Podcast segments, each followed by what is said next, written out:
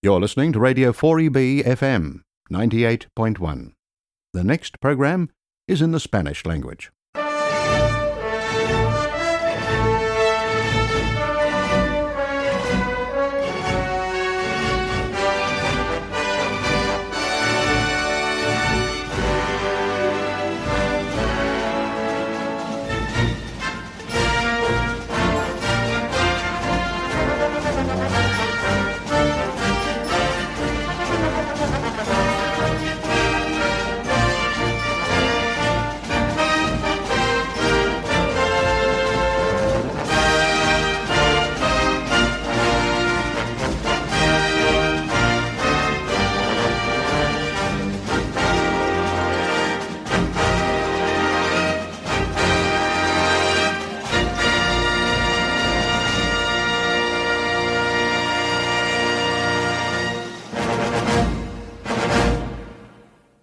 Buenas tardes y bienvenidos al primer programa de un partido de película, aquí en Radio 4B 98.1 FM en Brisbane. Hemos empezado el programa con un arreglo de la sintonía de la película Evasión o Victoria. Para los que no se acuerden de esta película, trata de un partido de fútbol ficticio entre nazis y prisioneros de guerra de la Segunda Guerra Mundial. Está protagonizada por Sylvester Stallone, eh, Michael Caine y figuras míticas del fútbol como Pelé. Como el título de esta película, Evasión o Victoria, la victoria de este programa de radio será conseguir vuestra evasión durante 60 minutos de vuestras preocupaciones e inquietudes cotidianas, oyendo noticias de cine y deporte y escuchando buena música. En este primer programa vamos a hablar de cine, y en especial del Festival de Cine de San Sebastián, que tuvo lugar el mes pasado de, septiembre. Yo tuve la oportunidad de viajar a mi ciudad de San Sebastián después de todos estos años aislados por el COVID y coincidía con el Festival Internacional de Cine que se celebraba allí eh, y desde hace 70 años. Como sabéis, el Festival de Cine de San Sebastián es el más importante de España y tiene la misma categoría que Venecia, Cannes y Berlín. Así que me dije que por qué no sacarme un pase de prensa y presentarme en el Palacio del Festival, en el Cursal, con un micrófono para transmitiros luego lo que pasa en este festival desde dentro. A continuación vamos a escuchar un resumen con entrevistas al director del festival, José Luis Rebordinos, a la actriz donostiarra más importante de la actualidad, eh, Marta Tura, que vino a presentar su película El color del cielo, y a dos estrellas de Hollywood como son eh, Liam Neeson y Diane Kruger, que vinieron también a presentar su película Marlo. Y sin más preámbulos, comenzamos. Yo cojo el balón aquí y hago esto y esto y esto y esto y esto y esto y esto y con. Es fácil. Un partido de película un programa de cine y deporte cada quinto domingo de mes, a las 2 de la tarde, con Jesús y José, en tu radio 4EB 98.1 FM. Buenas tardes a todos. Em, este es un programa especial eh, de cine, hablando del Festival de Cine de San Sebastián, que este año cumple 70 años. Eh, para hablar del festival tenemos de nuevo invitada a la Radio 4EB, a una donostiarra eh, cineasta que ya ha estado otras veces, eh, Donostiarra, que está también ha, caído en la Terra Australis, eh, como nosotros, Natalia Ortiz. hola Natalia, hola de nuevo al programa. Hola, ¿qué tal? Muchas gracias por tenerme de nuevo. Eh, en este programa em, tenemos un invitado especial em, que es José Luis Rebordinos, es el director del Festival de Cine de San Sebastián. Eh, ¿Quieres comentar algo sobre, em, sobre José Luis? Pues sí, bueno, pues como dices tú muy bien, José Luis Rebordinos es actualmente el, director del Festival Internacional de San Sebastián, eh, que lo es desde el 2011 pero bueno, ahí no empezó su carrera. Eh, Rebordinos, como le conoce todo el mundo, pues más bien por el apellido, eh, fue con anterioridad el director durante 21 años de la Semana de Cine Fantástico y de Terror de la misma ciudad, pero antes también fue el director durante ocho años del Festival de Cine de, Derechos Humanos de la misma ciudad. O sea que desde luego tiene muchísima carrera como y muchísima experiencia como director de, festivales. O sea que va a ser un, gusto y sobre todo un honor eh, poder hablar con él y bueno, y, que denota mucho el tipo de persona que es dándonos ese espacio ¿no? a los que estamos tan lejos, que seguro que está a una semana de inaugurar el festival y, semejante aniversario y que, y que nos dé pues eso, unos minutos de su tiempo, pues fíjate, ¿no? Qué maravilla. José Luis, muchas gracias por, por haber eh, venido a, participar en este programa de la Radio 4EB de, Brisbane en, Australia.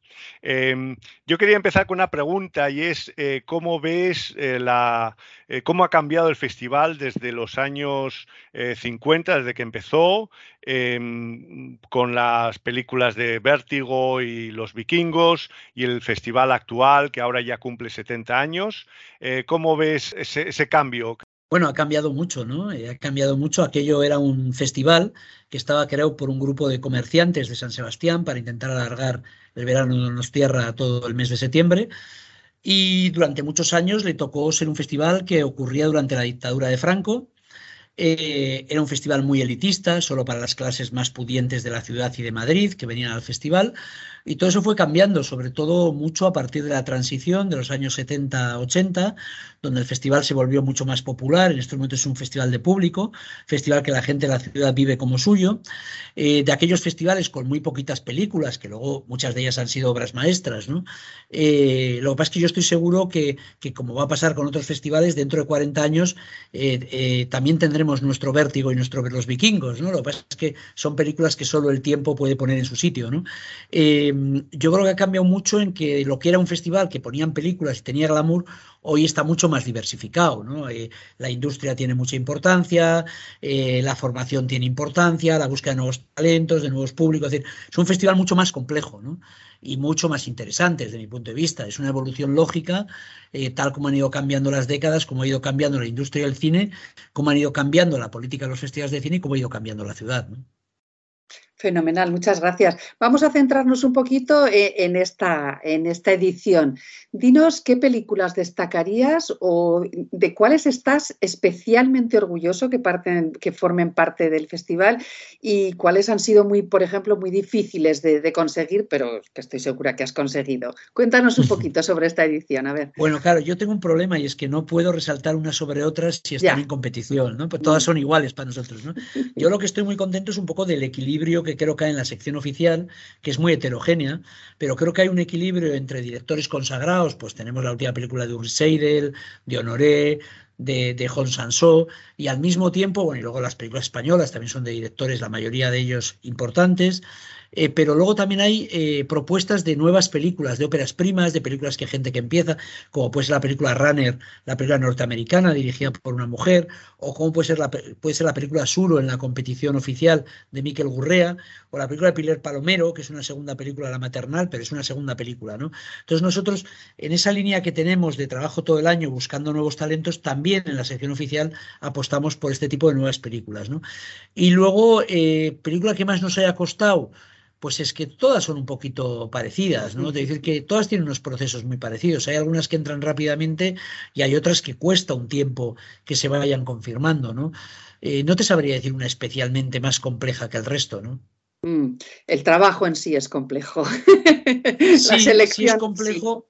Es complejo porque cada vez eh, hay más intermediarios. Yo cuando empecé hace 11 años, tú hablabas con un productor, un distribuidor internacional, pero hoy, hay agentes de ventas, están las plataformas. Bueno, es más complejo, ¿no? Pero bueno, en el fondo se reproducen algunas características parecidas a antes. Tú sigues interesándote por una película, te la enseñan, haces una oferta y luego tienen que decidir. Lo que pasa es que a veces eh, tienen que decidir seis personas, ¿no? Pues por ejemplo, una película que ha sido muy compleja de cerrar ha sido la premier mundial de la película Neil Jordan, ahora me estaba acordando, ¿no? De Marlowe. ¿Por qué? Porque es una película que hay mucha gente involucrada, ¿no? hay como seis productores, eh, una publicista, eh, agentes de, actores. Entonces, claro, ha sido una película que todos tenían que estar de acuerdo, ¿no? Entonces ha sido muy complicado y ha sido un proceso largo, ¿no? Hasta llegar a un acuerdo. Pero bueno, estamos muy contentos con tener esta clausura con Liam Neeson y Diane Kruger en San Sebastián, ¿no? Aparte del propio director, Daniel Jordan. Ay, qué envidia, qué envidia. Bueno, y cuéntanos un poquito, ¿qué, tenéis planeado para este aniversario? Eh, porque, bueno, son 70 años, o sea que mm. seguro que tenéis alguna, algún festín de postín. Cuéntanos, a ver, ¿qué vais a organizar? Fundamentalmente vamos a hacer dos cosas, una ya está en marcha, hay una exposición en el Centro de Cultura de Tabacalera dedicada a toda la historia del festival, es una exposición muy bonita, con muchas exposición, una exposición completamente audiovisual, son todo imágenes, eh, eh, el movimiento. Entonces, bueno, tiene una parte dedicada al público, otra parte dedicada donde el público ha podido mandar sus propias fotografías también. Eh, hay una parte dedicada a la prensa y hay una pieza muy, muy hermosa que es una alfombra roja de 24 metros de largo con una gran pantalla en la que tú te vas desplazando por la alfombra roja y vas viendo en la pantalla cómo tú te vas desplazando y vas viendo alfombra roja desde los 50 hasta hoy. Es decir, década a década van apareciendo diferentes alfombras rojas. Te puedes quedar en un sitio y ver todas las alfombras rojas de los 50 que están en la exposición, o puedes ir paseando y ver cómo van cambiando. ¿no? Eh, la exposición está siendo un éxito, la verdad es que es muy bonita, eh, sirve para la gente que, que, estuvo en las primeras ediciones o para la gente más joven, ¿no? porque se van a sentir reflejados todos de alguna manera en ella. Y luego la segunda cosa especial que hacemos es que llevamos cuatro años, el archivo del festival hasta hace cuatro años, durante 66 años, ha estado todos los materiales archivados, fotografías, documentos, revistas, pero no se ha hecho nada con ello. ¿no? Entonces, hace cuatro años conseguimos eh, poder financiar el poder meternos dentro de ese archivo junto a la Escuela de Cine Elías Querejeta, que es una escuela en la que participamos y que tiene una especialidad de archivo fílmico, y con Tabacalera y la Filmoteca Vasca entramos a ese archivo. Entonces, bueno, llevamos cuatro años restaurando aquellos materiales que se estaban estropeando, catalogándolos, digitalizándolos. Creo que nos quedan otros cuatro o cinco años para tener todo el archivo en condiciones, pero ya este año en diciembre se abre una, un espacio, una site web para el público en general donde ya vamos a poder empezar, vamos a empezar a poner materiales. Por ejemplo, ya va a haber cientos de fotos disponibles, va a haber todos los diarios del festival desde el año 53 hasta hoy, todos los diarios están digitalizados, catalogados, la gente va a poder acceder a ellos. Bueno, vamos a ir poco a poco, va a ser otro, otro de los actos de este año, va a ser abrir ese espacio, ¿no? Y esos materiales ya guardados en condiciones, en condiciones de archivo actuales, es decir, con carpetas no alcalinas, es decir, respetando lo que es un archivo de verdad, están disponibles para los estudiosos en la Filmoteca Vasca, ¿no? Eh, insisto que todavía no es todo el archivo, pero que en cuatro o cinco años creo que lo podremos tener y sobre todo que, bueno, afortunadamente se ha salvado el archivo y no hay nada importante que se haya perdido. ¿no? Lo que había importante que se estaba deteriorando, hemos podido restaurarlo a tiempo. Qué maravilla. He visto antes, preparando un poquito así la entrevista, que hay un, un tráiler pequeñito de la exposición de Tabacalera y se veía una sección pues, de la Guerra de las Galaxias, del estreno, que el otro día José y yo lo comentábamos en el programa de radio, que éramos unos críos, y el juja que se montó con que venía Harrison Ford, que en aquella época Harrison Ford no era tanto. ¿no? Entonces, bueno, puede ser súper emotivo, ¿no? Pasar por esa alfombra, esa... es tan importante además, ¿no? El festival para los donostiarras, perdona. Claro, nosotros la exposición la hemos hecho fundamentalmente pensando en homenaje a la gente de la ciudad, ¿eh? que fuera a verse. Y de hecho, lo primero que hay en cuanto entras en Tabacalera, que es muy bonito, eh, son dos muros. En un muro hay como cinco pantallas y en otro hay tres grandes. Entonces tú te pones en medio y a un lado ves las fotografías que ha mandado la gente de la ciudad. Pues eh, yo con Harrison Ford tal, y pone quién es cada uno, el ciudadano que la ha mandado, creo que hay más de 600 fotos. Y te das la vuelta y en las tres grandes pantallas es eso que filman los reporteros gráficos cuando no está la estrella. Es decir, es el público. Entonces es muy bonito porque son todo imágenes de colas de gente, imágenes de gente apoyadas en las vallas gritando al actor, imágenes del velódromo con 2.000 personas. Es público, por decirlo así, ¿no? Entonces todo ese montaje dedicado al público de tierra es muy bonito, ¿no? La verdad es que estamos muy contentos. La exposición la ha hecho Morgan, que es un, son un poco los cronistas oficiales del festival. Hicieron también la serie de Diego Galán para ITV. Bueno, eso les permite tener muchos materiales y tener una visión del festival muy completa, ¿no? De hecho, la hemos montado en un año y con un presupuesto bastante reducido. Si hubiéramos tenido que empezar de cero, esto no se hubiera hecho ni en tres o cuatro años, ¿no? Pues que afortunadamente Morgan lleva muchos años investigando dentro del archivo del festival, ¿no? Eh, José Luis, yo, eh, sí, eh, José Luis, yo tengo una pregunta y es, ¿cómo es el proceso para elegir a los actores a los que se les da el premio Donostia? Porque a veces se, los da, se les da a uno, a veces a tres, a veces a dos. ¿Cuál es el, proceso que se sigue para, para elegir a los actores para el premio Donostia? Sí, para nosotros un año normal lo ideal es dos. Si es uno es porque no hemos conseguido el segundo. Y si es tres es porque demasiados nos han dicho que sí. Claro, tú no, tú no puedes eh, ofrecérselo a uno y esperar hasta el final, porque tienes riesgo de, no, de que no salga, ¿no? Porque no es fácil, tienes que coincidir las agendas. Entonces, normalmente solemos ofrecer a tres o cuatro eh, inicialmente, ¿no? Y según cómo va evolucionando, vamos metiendo a otros en la terna, ¿no? En, en la, en la negociación. ¿no? Eh, ¿Cómo se eligen? Pues normalmente elegimos, hay dos, dos, sectores. Estaría la gente que nos gusta, que queremos que tenemos una, que tiene una carrera realmente importante, pero que tiene glamour, pues eh, como puede ser Juliette Binoche, y desde hace unos años ya intentamos que haya alguien que no tiene glamour, pero que es importante en la historia del cine. Y esto tiende más a los directores, ¿no? Pues hemos tenido a Coreda, a Agnès Barda, este año es eh, David Cronenberg, ¿no? Entonces, esos son un poco los criterios. Luego eh, podemos acertar más o menos, ¿no? Porque a veces eliges uno y a la gente no le gusta. Nunca llueve a gusto de todos, pero siempre es gente que para nosotros es muy importante, ¿no? Gente que consideramos que han sido claves en la historia del cine, ¿no? Y desde hace unos años ya intentamos que, sea gente que todavía le quede futuro, ¿no? Hubo una época en que se elegía gente ya al final de su carrera y eso ya lo descartamos, ¿no? Pensamos, queremos que sea un premio a gente que tiene carrera suficiente como para saber que son parte de la historia del cine, pero que les queda todavía mucho por hacer, ¿no? Sí, sí, sí, sí admites una, una opinión, una sugerencia eh, no, no, no, formada, eh, yo, le, yo le daría el premio Donostia a Kim Basinger, que fue mi actriz eh, favorita de la, la, juventud. Pero bueno, seguro que hay muchas personas de mi edad que piensan lo, mismo, que también recibió el Oscar. Ah, no sabía esto. Lo hemos ah. intentado en más de una ocasión. Vaya, vaya, pues sí, tendría éxito. daría glamour, habría mucha gente interesada. Yo, yo tengo 60 años y para mí Kim Basinger es una diosa. Ya, ya, ya, pues sí, sí. Andamos todos por la misma quinta, me parece a mí. Bueno, tú eres más joven, me parece, ¿no? Bastante más que yo. Mm, un poquito sí. ¿Alguna pregunta más? Pues eh, sí, eh, no, eh, Natalia, ¿tú tienes alguna pregunta? No, nada, pues sí, sabemos que tienes el tiempo contado, o sea, que darte las gracias, desearte toda la suerte del mundo mundial, disfruta por nosotros, sobre todo esas cenas y esas partes que no vemos.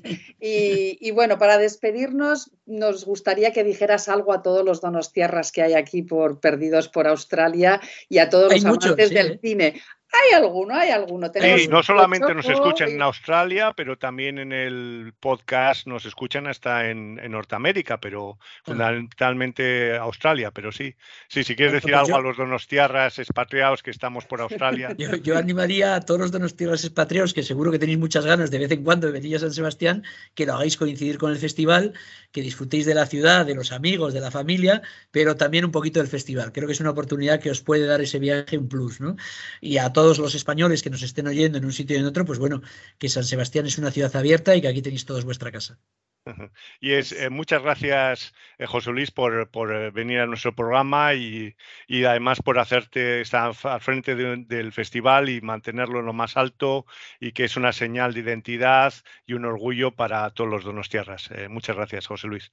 Gracias a vosotros. Y por muchos años. Venga, Gracias. Agur, mucha suerte. Oye, si venís por Donosti, llamarme y nos tomamos un café, joder. Ahí, ahí. Pues, ¿Eh? pues, yo voy a estar, yo voy a estar, sí, sí. Si estás fuera del festival algún día, llámame. Vale. Vale. Fenomenal. Mucha suerte. Agur. Os, enseño, os enseño las oficinas, tabacalera. Sí, sí, ¿eh? sí. Fenomenal. Venga, un abrazo. y esa exposición que me has dejado ahí, Estará hasta fin de mes. Hasta fin de mes. Ay, bueno, venga, luego la virtual, porfa. Un besazo. Chao. Ahora, Chao, agur.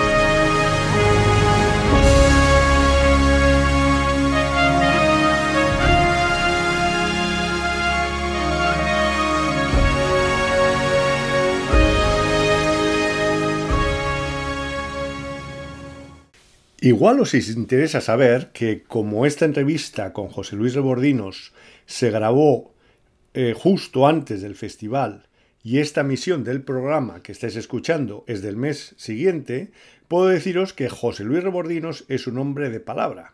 Y efectivamente, como me quedé en San Sebastián una semana después del festival, le llamé y me invitó a tomar un café en sus oficinas del festival en Tabacalera. Tengo que deciros que José Luis es una persona majísima, muy cercana y súper amable, y disfruté mucho hablando con él de cine y del festival. Muchas gracias José Luis, de parte de la Radio 4B, por hacer posible este programa y un abrazo muy fuerte desde las antípodas. Y también contaros que entre el momento de esta entrevista y la misión del programa, nuestra colaboradora Natalia Ortiz, que habéis escuchado, ha estrenado su película, al fin, de El avión de las novias, en la 2 de RTV en España y a la vez en la cadena SBS en Australia, que todos conocéis, con el título de The Bright Flights. Y os animo a que veáis esta película, la podéis ver en SBS On Demand. Vamos a hacer una pausa con un poco de música de cine. Y como estamos hablando de San Sebastián, qué mejor que poner la banda sonora de la película Ocho apellidos vascos, que ha sido la película más taquillera de la historia del cine español. Hacen un fantástico dueto la cantante donostiarra Leire Martínez y el cantante gaditano David de María. Yo pensé que era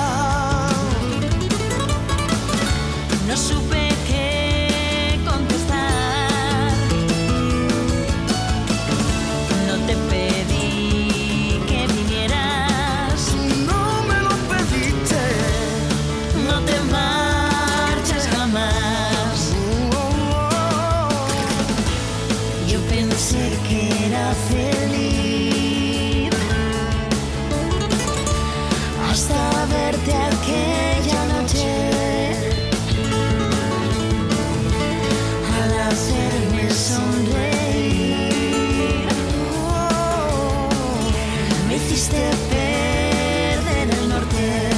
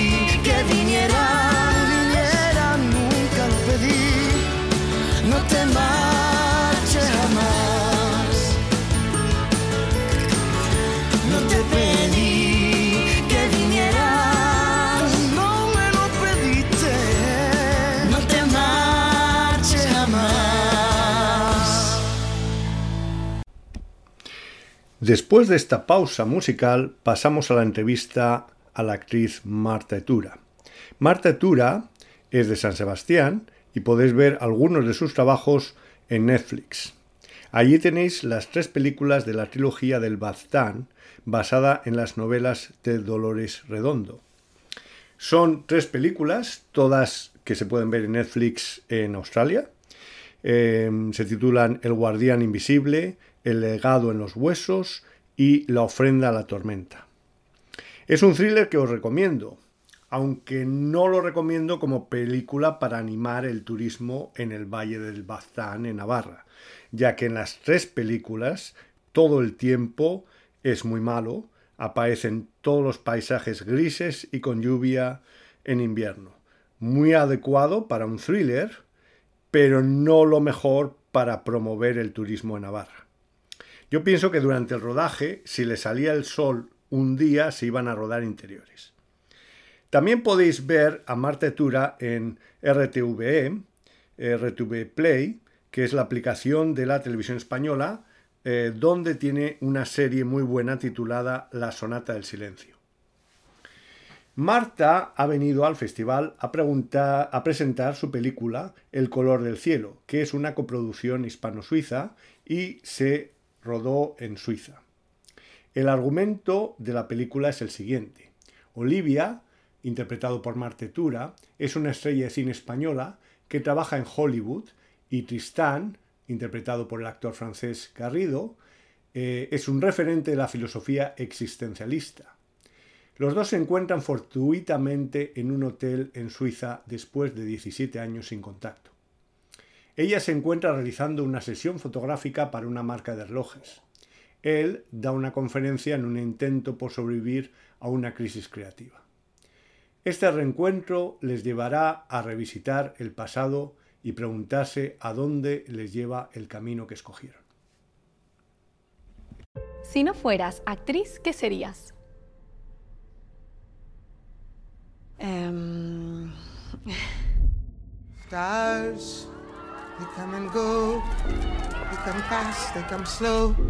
They go like the last light of the sun, all in a blaze. All you see is glory. But it gets lonely there when there's no one there to share.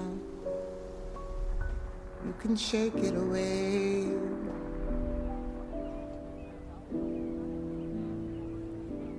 If you hear a story.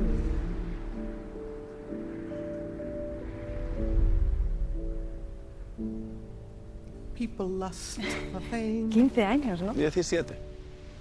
Like ¿Qué tal? ¿Cómo han sido estos años convertido en Olivia Bronte? They break their collarbones and come up swinging. Some of them are crowned, some of them are downed, some are lost and never found. Hola Marta, muchas gracias por atender la llamada de la radio 4EB en Brisbane y es un honor tener, sí, es un honor tener en el programa que estamos hablando del Festival de San Sebastián a una de las actrices más importantes de Donosti. Y yo quería precisamente empezar con una pregunta de siendo precisamente de allí de San Sebastián y habiéndote criado con el Festival de Cine, ¿cómo, cómo influyó el Festival de Cine en tu vocación de, de actriz? Eh, ¿Qué pensabas cuando ibas de niña al Victoria Eugenia? A ver Pues influyó mucho. Sí, influyó mucho porque, bueno, yo he tenido ese deseo desde siempre, ¿eh? desde bien pequeñita, y el hecho de cada año poder asistir a uno de los mejores festivales del mundo, porque considero que el Festival de San Sebastián es uno de los mejores del mundo, pues claro, era como alimentar mi sueño, ¿no? Porque veía un montón de películas, veía pues a los actores a los que admiraba, eh, y era como un pues eso un momento de muchísima felicidad. Eh, recuerdo que, de que de cuando llegaba al festival bueno pues tener mucha ilusión no por ver películas y por ver a gente que admiraba. Y bueno lo que hacía era alimentar ese ese deseo no y nutrirlo Sí, eh, pues, pues eh, sí, precisamente eso que estamos hablando del festival y de, lo importante que es, eh, y ha sido el festival más importante de España. Eh, la película que presentas, la película del color del cielo, eh, quería eh, preguntarte porque toca, eh, bueno, no habla de, de, de esto en toda la película, pero toca el tema del confinamiento en un hotel no se habla del COVID, pero sí que se queda los protagonistas confinados en un hotel. Esto es una cosa que nos ha afectado a los españoles que estamos en, expatriados en Australia. Eh, Australia fue muy estricto y cerró las fronteras y entonces gente que había ido a España se encontró con que no podía volver, gente que estaba en Australia y murieron familiares suyos en España, pues no pudieron ir. Eh, ¿Cómo vivisteis el rodaje en, eh, por motivos, o sea, cómo influyó el COVID en el rodaje y cuál fue la experiencia de rodar en Suiza? Bueno, el COVID influyó, como, como, a, como a todos, muy negativamente, ¿no? Porque de hecho este rodaje estaba planteado para, mm, para otoño del 2020 y se tuvo que retrasar hasta primavera del 2021. Eh, porque bueno había unas olas muy muy fuertes y no de hecho no, no nos dejaban no, no dejaban entrar al equipo español en Suiza porque tenían las las fronteras cerradas eh, bueno, como estaban la gran mayoría de los países en ese momento, ¿no? Entonces, bueno, lo que hizo fue retrasar el rodaje durante muchísimos meses y, y también generar, bueno, el hecho de que de que había una situación tan incierta, bueno, pues hizo que muchos de los eh, inversores se echaran para atrás, ¿no? Entonces, económicamente también perjudicó mucho en el proyecto, porque esto es una película que es eh, 100% privada eh, no tiene ningún tipo de ayuda ni ningún tipo de subvención. Entonces, bueno, pues también lo que sucedió es que en esa situación tan incierta, pues muchos de los de los sponsors y de los inversores pues se echaron para atrás, ¿no? Entonces también nos redujo lo que era el presupuesto de la película, así que nos afectó bastante de manera muy negativa, lógicamente, ¿no? Pero bueno, pero la ilusión está ahí, eh, la ilusión por parte de todo el equipo de sacar adelante esta película y bueno, pues eh, como todos en ese momento, pues eh, contra toda adversidad luchamos para sacar el proyecto adelante y finalmente lo pudimos rodar en primavera. Y bueno, afortunadamente también en primavera, en ese momento, pues por ejemplo en Suiza no solo pudimos ir a Suiza, sino que allí ya habían quitado las mascarillas en exteriores.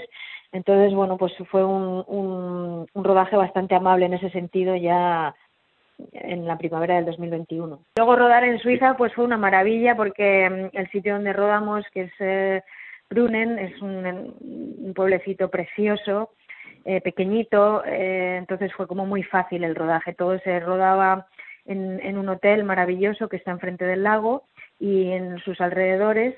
Entonces, bueno, fue en ese sentido un rodaje muy fácil y muy, muy agradable y la verdad es que la gente de allí se, volcó mucho en ayudar en la película y participó de varias maneras.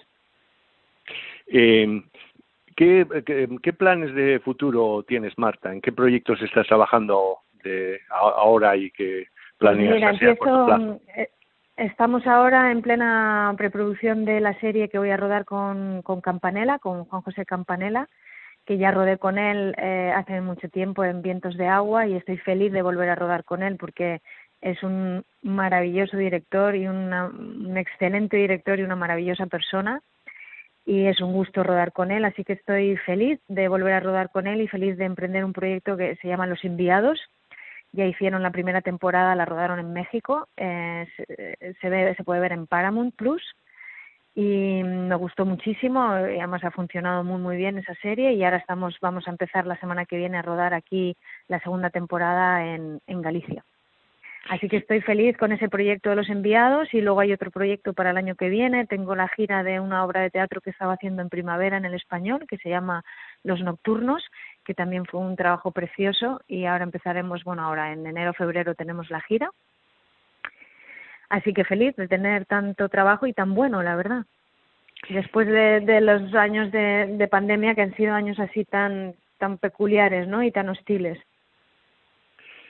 Eh, pues pues eh, muy muy bien em, eh, por por darnos esta pequeña em, entrevista y decirnos los proyectos que tienes aquí incluso o sea fuera de España aquí en Australia eh, se te ha podido ver. Eh, yo incluso vi la trilogía del Baztán, eh, tus películas, porque están en Netflix y se pueden ver desde Australia, así que también eres conocida fuera, fuera de España. Hasta aquí ha llegado. Espero que también se pueda ver la película del color del cielo, se pueda llegar a ver aquí. Tenemos un festival de, de cine español, el Spanish Film Festival, y espero que la, que la pongan. ya para acabar, eh, quería eh, preguntarte que el papel que haces en la película del color del cielo es de una actriz que vive entre Los Ángeles y Madrid. ¿Has tenido alguna vez el interés, la tentación de ir a vivir, a trabajar, no sé, en Estados Unidos y engrosar el grupo de Donostiarras por el mundo? A ver, mi interés siempre es em, eh, crecer como actriz, ¿no? Y estar en proyectos interesantes. Y en ese sentido, eh, bienvenidos sean todos los proyectos que me ofrezcan allí de donde sean, ¿no? Eh, pero bueno, a veces pues se llegan oportunidades y otras veces no. Yo he tenido la oportunidad de trabajar fuera de España, he trabajado en Argentina, he trabajado en Chile, he trabajado en Alemania, he trabajado en Suiza, en Austria eh, pero la verdad es que en Estados Unidos todavía no he tenido ninguna propuesta. Bueno, tuve un par de propuestas, pero que no encajaban para nada conmigo ni con mi carrera. Eh, pero vamos, que yo estoy absolutamente abierta a, cualquier, a trabajar en cualquier país siempre y cuando el proyecto sea interesante. O sea, no es eh, lo que me motiva no es el lugar del trabajo, sino el proyecto en sí. Eh, siempre busco trabajar en un buen guion y, y sea de donde sea, ¿no? Eh, Así que nada, yo estoy por supuesto abierta a trabajar en cualquier sitio siempre y cuando el proyecto me interese y encaje con, con bueno, con, con mi carrera, ¿no? Y con mi sentir y mi manera de ver eh, mi trabajo. Pues, pues a ver si tenemos aquí suerte en Australia y vienes a grabar algo. Es también difícil, pero, pero viene, viene la gente aquí se ruedan películas y sí, nos encantaría que, que, vinieras aquí a visitarnos. Y, y no he ido nunca a Australia y es un país que me atrae muchísimo y que ojalá tenga la oportunidad pronto de ir. Me encantaría y si es a trabajar, pues mejor que mejor.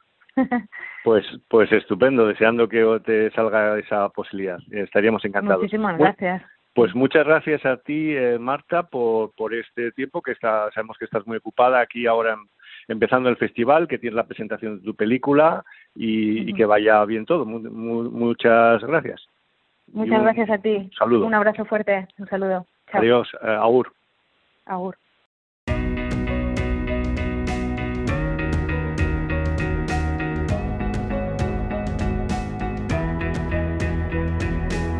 Seré tu escudo protector, imán, que no querrás soltar, mitad de un viaje sin final. Serás el sueño que alcance mi fe, mis ganas de volver mi red antes de caer. Si hay un destino, será contigo. No habrá nada que pueda frenar la aventura de quererte aún más. Ahora que ahora que todo es posible, deja que yo sea el viento y sople. posible, ahora que soy invencible, deja que yo sea el mar Si en el camino tú estás conmigo, no habrá nada que pueda frenar la aventura de quererte un más. Que alcance la luz que guiará mi pie, serás mis ganas de crecer. Y pondré la meta donde estés tú y yo el tesoro que encontré. Verás que ya no hay nada que temer. Yeah. Si hay un destino, será contigo. No habrá nada que pueda frenar la aventura de quererte más. Ahora que soy invencible, todo es posible, deja que yo sea el viento y sople.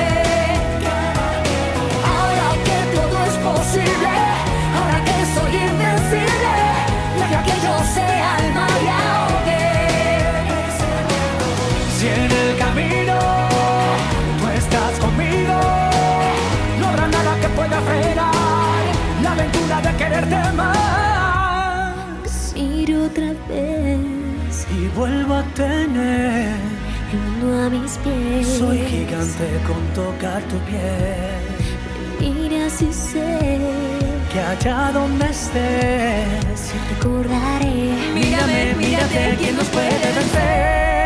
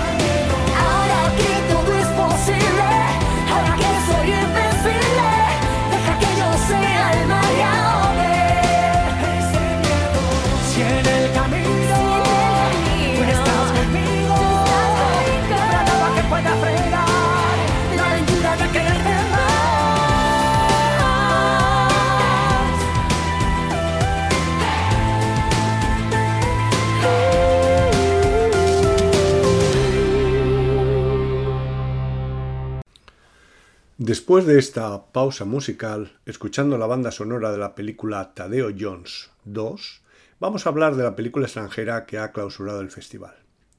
El actor Liam Neeson, que es famoso por su trabajo en la lista de Schindler y La Guerra de las Galaxias, ha venido a San Sebastián a presentar la película Marlowe, junto con la actriz Diane Kruger y el director de la película Neil Jordan.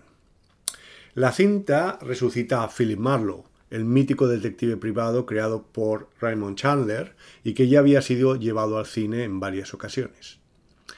El argumento de la película es que a finales de los años 30, en los bajos fondos de Los Ángeles, una rica y bella heredera, interpretada por Diane Kruger, encarga al detective Marlowe que busque a su antiguo amante que ha desaparecido. Pronto descubre que tras la desaparición de ese hombre hay una red corrupta que le pone en el punto de mira de algunos de los mandatarios más acomodados y peligrosos de la ciudad. Liam Neeson ha admitido el reto que suponía interpretar a este personaje que ya habían llevado al cine actores como Humphrey Bogart o Robert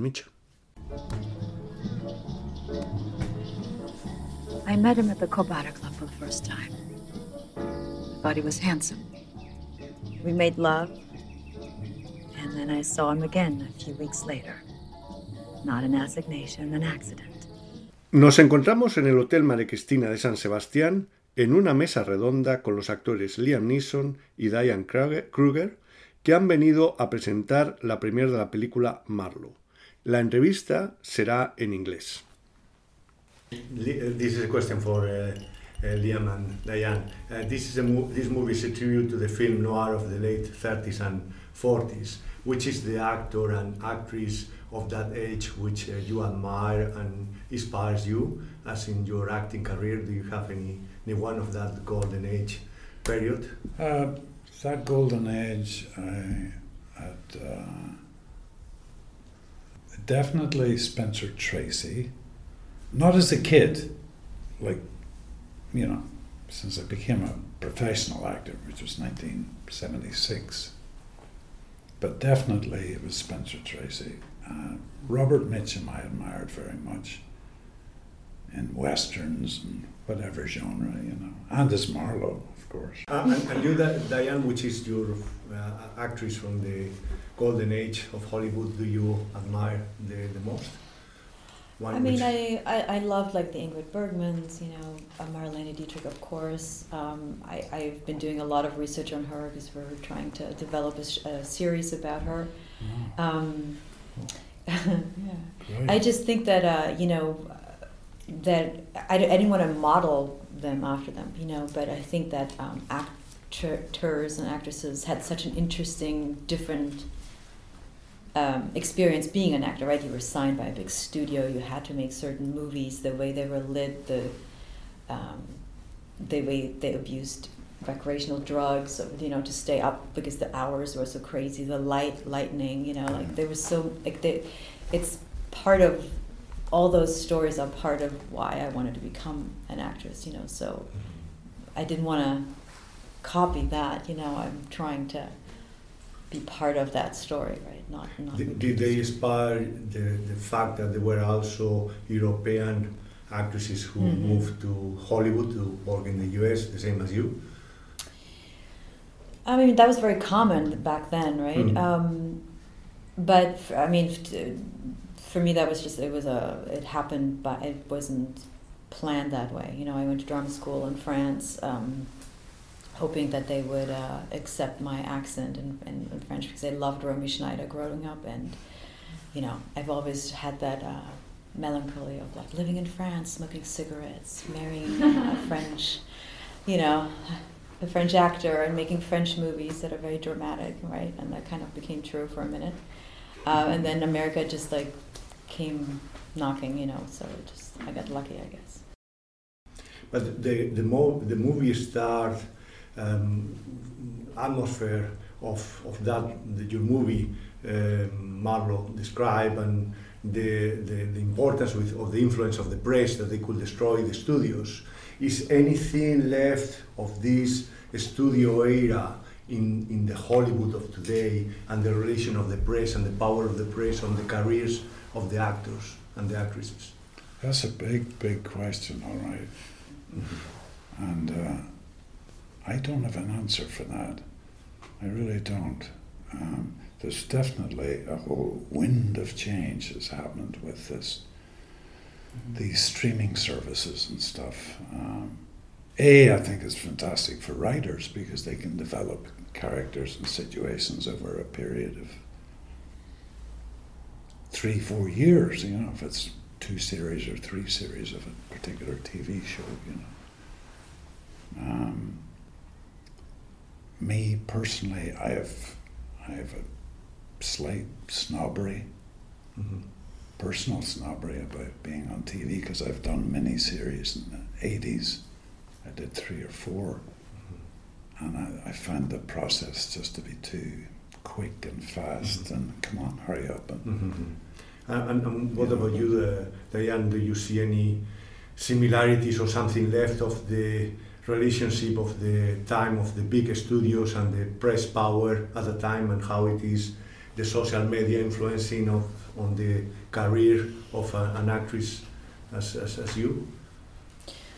I don't know. I, I, yeah, I, I don't know if I can answer that. It's such a big question. You know, you, I can only speak for myself. You know, I Yeah, for yourself. Yeah. Um, I certainly felt like when I was starting out that um, the American studio gives you one shot, maybe two, and if that movie doesn't hit, then you know you're gonzo, right?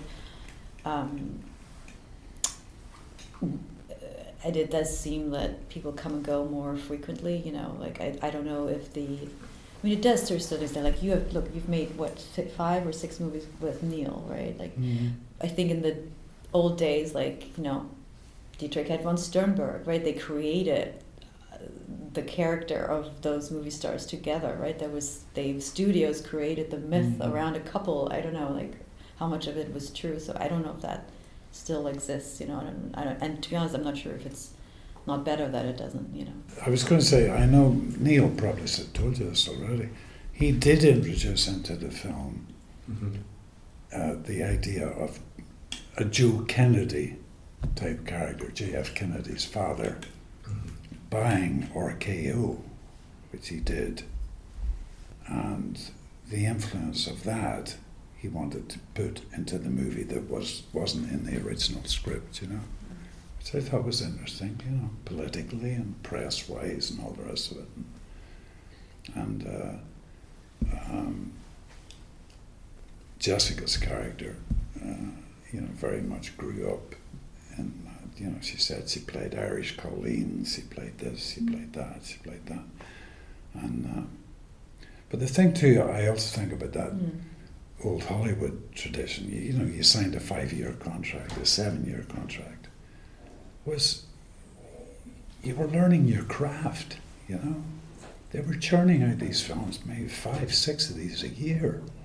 That, that was an amazing apprenticeship they had, you know.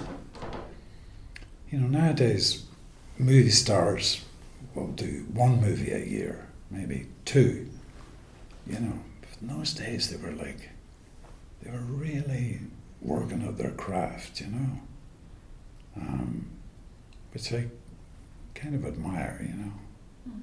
I do admire. Um, that doesn't exist anymore, you know. Uh, Diane, is this your first time in San Sebastian, and how how, how do you enjoy the food? And The food. uh, the second time. First time was a long time ago. Um, so I know I just got here last night. I had room service, which was okay.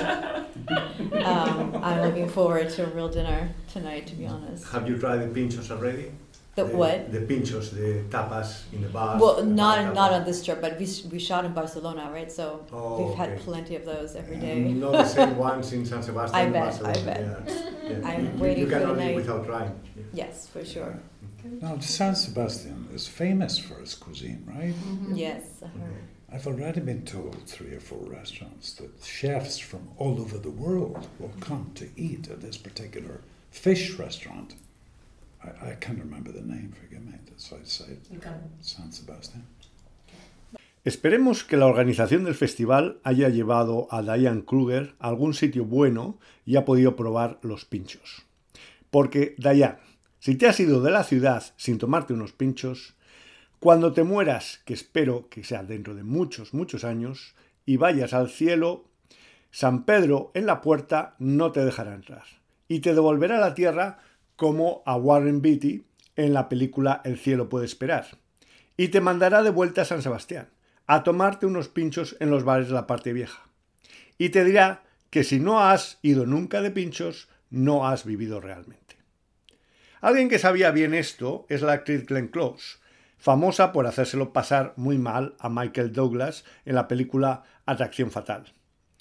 Cuando estuvo en el festival hace unos años, Glenn Close rechazó el ir a cenar a uno de los restaurantes tres estrellas Michelin de San Sebastián para irse a tomar pinchos por los bares de la ciudad.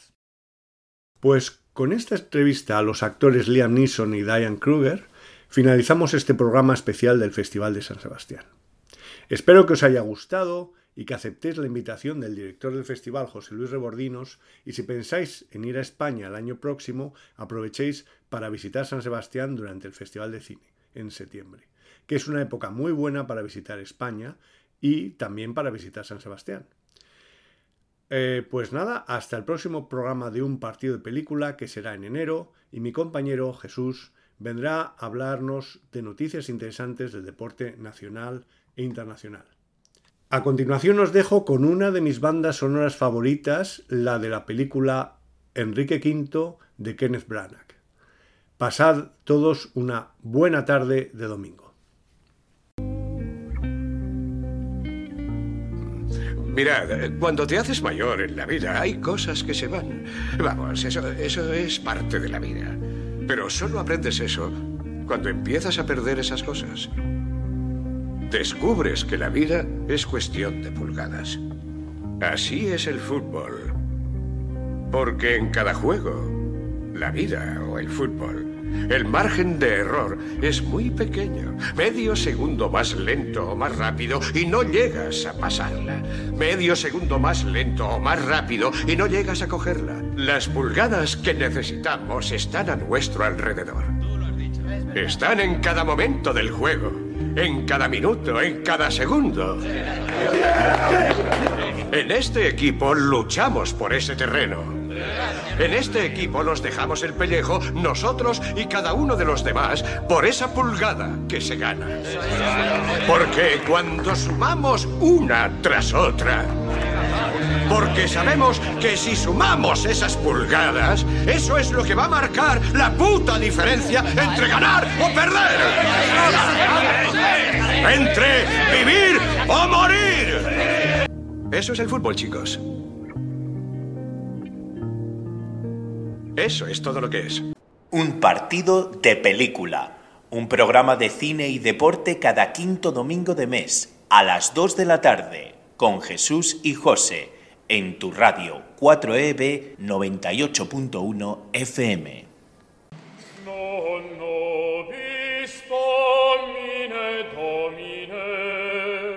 non l'ho visto Than all.